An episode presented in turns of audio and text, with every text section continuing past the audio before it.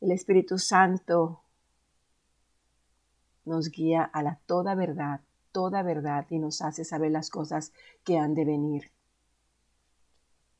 Gracias, Dios, por ese entendimiento claro en nuestras vidas de quién eres.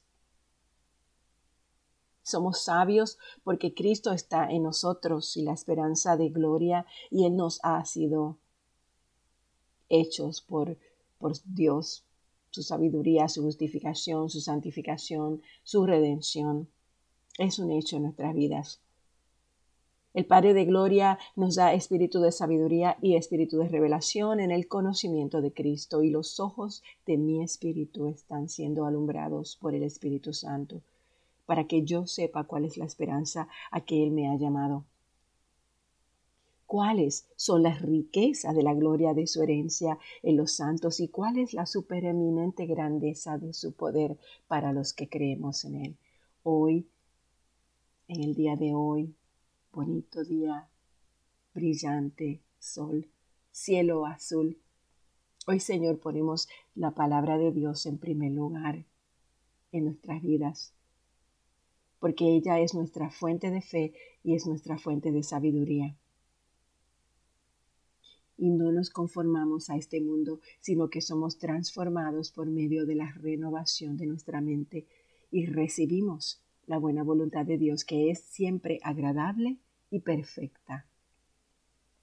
Y declaramos que la palabra de Cristo mora en abundancia en mí, en ustedes, con toda sabiduría. Padre, gracias. Gracias en nombre de Jesús. Amén. Bueno, hermanos, hoy sí que vamos a directamente a la lectura de la palabra de Dios. Nos habíamos quedado en el libro de Primera Samuel, el capítulo 25. Hoy en el versículo, nos quedamos en el versículo 22, cuando eh, Abigail acude o envía eh, suministros al rey David y a sus soldados para, para tratar de subsanar un poco la necedad de su esposo.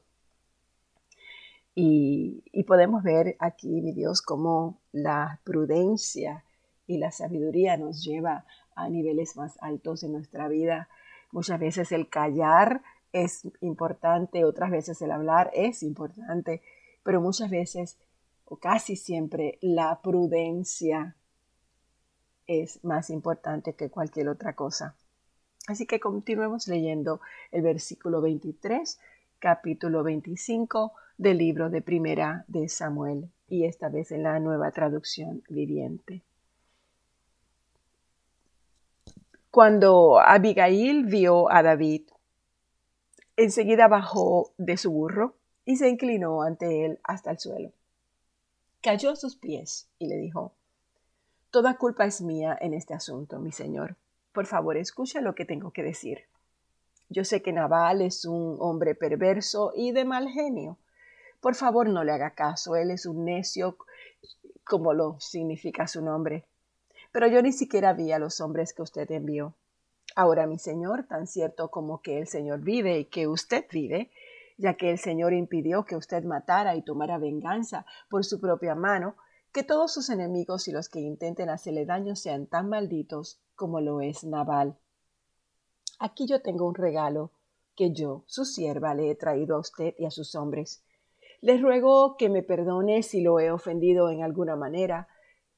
El Señor seguramente los recompensará con una dinastía duradera, porque pelea las batallas del Señor y no ha hecho mal en toda su vida aun cuando lo persigan aquellos que buscan su muerte, su vida estará a salvo al cuidado del Señor su Dios, segura en su bolsa de tesoros. Pero la vida de sus enemigos desaparecerá como piedras lanzadas por una onda. Cuando el Señor haya hecho todo lo que prometió y lo haya hecho líder de Israel, que ésta no sea una sombra en su historia entonces su conciencia no tendrá que llevar la pesada carga de derramamiento de sangre y de venganza innecesariamente. Acuérdese de su sierva. David le responde, Alabado sea el Señor, Dios de Israel, quien hoy te ha enviado a mi encuentro. Te doy gracias a Dios por tu buen juicio. Bendita seas, pues me has impedido matar y llevar a cabo mi venganza con mis propias manos. Y yo juro por el Señor Dios de Israel, que me ha librado de hacerte daño, que si no te hubieras apresurado a venir a mi encuentro mañana por la mañana, ninguno de los hombres de Nabal hubiese quedado con vida. Entonces David aceptó su regalo y le dice, Vuelve a tu casa en paz. Escuché lo que dijiste y no mataremos a tu esposo. Cuando Abigail llegó a su casa, encontró a Nabal dando una gran fiesta digna de un rey. Él estaba muy borracho, así que no le dijo nada en ese momento. Por la mañana, cuando Nabal estaba sobrio, su esposa le contó lo que había sucedido y como consecuencia tuvo un derrame cerebral y quedó paralizado en su cama como una piedra. Y unos diez días más tarde, el Señor lo hirió y murió. Cuando David oyó que Nabal había muerto, él dijo, Alabado sea el Señor que vengó el insulto que recibí de Nabal y me impidió que tomara venganza por mí mismo. Nabal recibió el castigo por su pecado. Después David envió mensajeros a Abigail pidiéndole que fuera su esposa. Cuando los mensajeros llegaron a Carmelo, le dijeron a Abigail, David nos ha enviado para que llevemos a fin de que se case con él. Entonces ella se inclinó al suelo y respondió yo, su sierva estaría encantada de casarme con David aún estaría dispuesta a ser una esclava y lavar los pies de los siervos. Así que enseguida se preparó, llevó a cinco de sus siervas como asistentes, se montó en su burro y fue con los mensajeros de David. Se convirtió en la esposa de David. David también se casó con Anionam de Jezreel, así que las dos fueron sus esposas. Mientras tanto, Saúl había dado a su hija Mical, esposa de David, a un hombre de Galim llamado Palti, hijo de Lais. Ahora bien, algunos hombres de Sif fueron a Gilbeá para decirle a Saúl, David está escondido en la colina de Aquila, que tiene vista a Jesimón. Entonces Saúl escogió a tres mil de los soldados selectos de Israel y salió con ellos a perseguir a David en el desierto de Sif. Saúl acampó junto al camino que está al lado de la colina de Aquila, cerca de Jesimón, donde David se escondía. Cuando David se enteró de que Saúl había venido al desierto a perseguirlo, él envió espías para verificar la noticia de su llegada. Cierta noche David pasó desapercibido al campamento de Saúl para echar un vistazo y Saúl y Abner, hijo de Ner, el comandante del ejército, dormían dentro del círculo formado por sus guerreros y todos bien dormidos. ¿Quién se ofrece a ir conmigo al campamento? preguntó David a Imelec, elitita, y a Abisaí, hijo de Sarbia, hermano de Joab. Yo voy contigo, contestó Abisaí. Entonces David y Abisaí fueron directo al campamento de Saúl y lo encontraron dormido con su lanza clavada en tierra junto a su cabeza. Abner y los soldados estaban dormidos alrededor de él. Y esta vez, sin duda alguna, Dios te ha entregado a tu enemigo, le susurró Abisaí a David. Déjame que lo clave en la tierra con un solo golpe de mi lanza. No hará falta darle dos. No, dijo David, no lo mates. Pues ¿quién quedará inocente después de atacar al ungido del Señor? Seguro que el Señor herirá a Saúl algún día, o morirá del viejo, de viejo o en batalla el Señor me libre de que yo mate al que ha sido ungido. Pero toma su lanza y la jarra de agua que están junto a su cabeza y vámonos de aquí. Entonces David tomó la lanza y la jarra de agua que estaban cerca de la cabeza de Saúl, y luego él y Abisai escaparon sin que nadie los viera ni despertara, porque el Señor hizo que los hombres de Saúl cayeran en un sueño profundo. David subió la colina del lado opuesto del campamento hasta que estuvo a una distancia bastante segura y luego les gritó a los soldados y a Abner, hijo de Ner, Despiértate, Abner. ¿Quién es? pregunta Abner. Bueno, Abner, eres un gran hombre, ¿verdad? se burló David. En todo Israel, donde hay uno que sea tan poderoso como tú, entonces, ¿por qué no protegiste a tu amo el rey cuando alguien entró a matarlo? Eso no está nada bien. yo juro por el Señor que tú y tus hombres merecen morir, porque no protegiste a tu amo el ungido del Señor. Mira, mira a tu alrededor, ¿dónde está la lanza del rey y la jarra de agua que estaban junto a tu cabeza? Saúl reconoció la voz de David y gritó, ¿Eres tú, David, hijo mío? Y David contestó, sí, mi señor. ¿Por qué me persigue? ¿Qué hice? ¿Qué delito cometí? Pero ahora que mi señor el rey escuche a su siervo, si el Señor lo ha incitado en mi contra, entonces que Él acepte mi ofrenda. Pero si esto es solamente un plan humano, entonces que los que estén involucrados sean malditos por el Señor, pues me han expulsado de mi hogar y ya no puedo vivir entre el pueblo del Señor y han dicho, ve, rinde culto a dioses paganos. ¿Acaso debo morir en tierra extranjera, lejos de la presencia del Señor? ¿Por qué el rey de Israel ha salido a buscar una sola pulga ¿Por qué me persigue como a una perdiz en las montañas? Entonces Saúl confesó, he pecado, hijo mío, vuelve a casa y ya no trataré de hacerte daño porque hoy has valorado mi vida. He sido un tonto y he estado muy, pero muy equivocado. Aquí está su lanza, rey, dijo David. Permita que uno de sus jóvenes venga por ella. El Señor da su propia recompensa por hacer el bien y por ser leal, y yo rehusé matarlo aun cuando el Señor lo puso en mi poder porque usted es el ungido del Señor. Ahora que el Señor valore mi vida, así como hoy he yo valorado la suya. Que Él me rescate de todas mis dificultades. Y Saúl le dijo a David, bendiciones sobre, su, sobre tu vida, David, hijo mío. Harás muchas acciones heroicas y seguramente te irá bien en todo lo que hagas. Y luego David se fue y Saúl regresó a su casa. Pero David seguía pensando, algún día Saúl me va a atrapar. Lo mejor que yo puedo hacer es escapar y vivir entre los filisteos.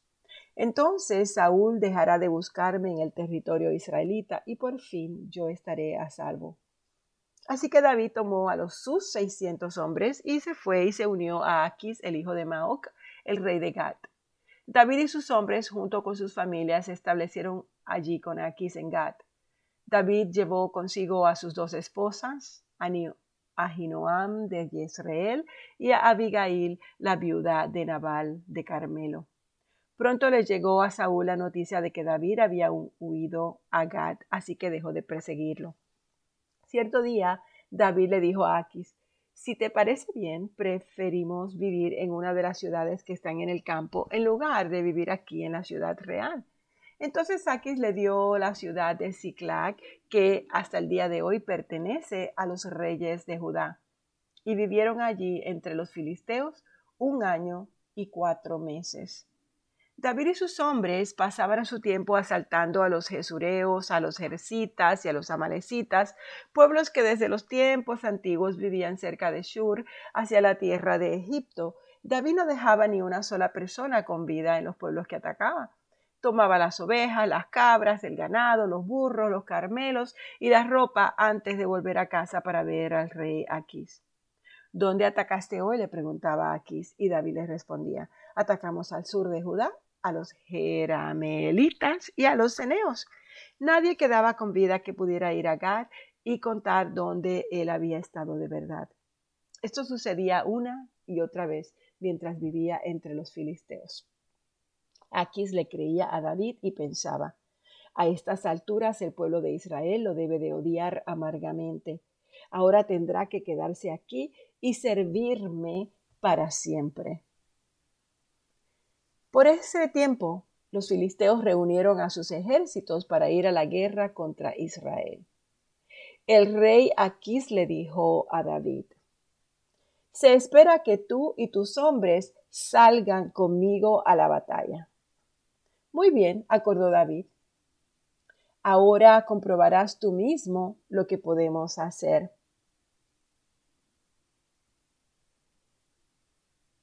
Ah, aquí está, se me fue. Después aquí le dijo a David, te haré mi guardaespaldas personal de por vida.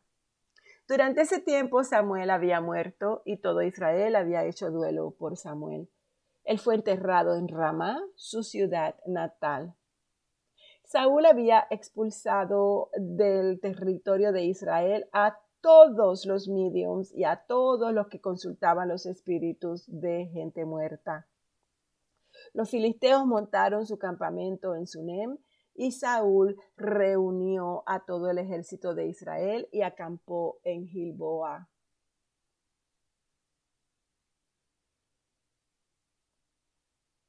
Entonces los filisteos montaron su campamento en Sunem. Cuando Saúl vio al inmenso ejército filisteo, tuvo miedo y se aterrorizó. Y entonces le preguntó al Señor qué era lo que debía hacer, pero el Señor rehusó contestarle, ya fuera por sueños o por sorteo sagrado, o por medio de los profetas. Así que Saúl les dijo a sus consejeros, busquen a una mujer que sea medium para ir y preguntarle qué es lo que voy a hacer. Sus consejeros le respondieron, hay una medium en Endor entonces Saúl se disfrazó con ropa común en lugar de ponerse las vestiduras reales y fue a la casa de la mujer por la noche acompañado de dos de sus hombres. Tengo que hablar con un hombre que ha muerto, le dijo. ¿Puedes invocar su espíritu para mí? Estoy tratando de que me maten, preguntó la mujer. ¿Estás loco? Usted sabe que Saúl ha expulsado a todos los medios y a todos los que consultan los espíritus de los muertos. ¿Por qué me tiende una trampa? Pero Saúl le hizo un juramento en el nombre del Señor y le prometió, tan cierto como que el Señor vive, nada malo te pasará por hacerlo. Finalmente la mujer le dijo, bien, el espíritu de quien quiere que invoque. Llama a Samuel, respondió Saúl. Cuando la mujer vio a Samuel, gritó, me engañó usted, usted es Saúl. No tengas miedo, le dijo el rey. ¿Qué es lo que ves? Veo un Dios subiendo de la tierra, dijo ella. ¿Qué aspecto tiene? preguntó Saúl. Es un hombre anciano envuelto en un manto, le contestó ella. Saúl se dio cuenta de que era Samuel y se postró en el suelo delante de él. ¿Por qué me molestas llamándome a regresar? le preguntó Samuel a Saúl. Porque estoy en graves dificultades, contestó Saúl. Los filisteos están en guerra conmigo y Dios me ha dejado y no me responde ni por medio de profetas ni por sueños. Entonces yo te llamé para que me digas qué hacer. Pero Samuel le responde, ¿Por qué me preguntas a mí si el Señor te abandonó y se ha vuelto tu enemigo? El Señor ha hecho exactamente lo que dijo que haría. Te ha arrancado el reino y se lo dio a tu rival David. Hoy el Señor te ha hecho esto porque tú rehusaste llevar a cabo su ira feroz contra los amalecitas. Además, el Señor te entregará a ti y al ejército de Israel en manos de los filisteos, y mañana tú y tus hijos estarán aquí conmigo. El Señor derribará al ejército de Israel y caerá derrotado. Entonces Saúl cayó al suelo cuán largo era, paralizado por el miedo a causa de las palabras de Samuel. También estaba desfallecido de hambre porque no había comido nada en todo el día ni en toda la noche. Cuando la mujer lo vio tan deshecho, le dijo, Señor, obedecí sus órdenes a riesgo de mi vida. Ahora haga lo que yo le digo. Déjeme que le dé algo de comer para que pueda recuperar sus fuerzas para el viaje de regreso. Pero Saúl se negó a comer. Entonces sus consejeros también le insistieron que comiera, así que finalmente se dio y se levantó del suelo y tomó asiento. La mujer había estado engordando un becerro, así que fue con rapidez y lo mató. Tomó un poco de harina, la amasó y horneó pan sin levadura. Entonces les llevó la comida a Saúl y a sus consejeros y comieron. Después salieron en la oscuridad de la noche. Nos quedamos aquí en el capítulo 28. Padre, hoy ponemos la palabra de Dios en primer lugar en nuestra vida, porque ella es nuestra fuente de fe y sabiduría. Hoy no nos conformamos a este mundo, sino que seremos transformados por medio de la renovación de nuestra mente. Te damos gracias, Señor, porque tú eres nuestro pastor y porque nada nos faltará y porque podemos decir que somos hijos del verdadero Dios, heredero de Dios y coherederos con Cristo. Así que te damos gracias, gracias Padre, porque nos hiciste aptos para participar de la herencia de los santos en la luz. Y hoy declaramos que cada uno de los hombres y mujeres que estamos aquí presentes en esta oración, en esta lectura de tu palabra, estamos bendecidos con toda bendición en Cristo en lugares celestiales y Padre, te pedimos que cada día hagamos, hagas de nuestro corazón un corazón obediente, un corazón reverente y un corazón lleno de fe, sabiendo que tus bendiciones siempre están ante nosotros. Gracias, Padre, por este día. Gracias porque abrimos nuestros ojos. Gracias porque sabemos, Señor, que tú nos tomas de la mano y nos llevarás. Gracias, mi Dios. En nombre de Jesús. Amén.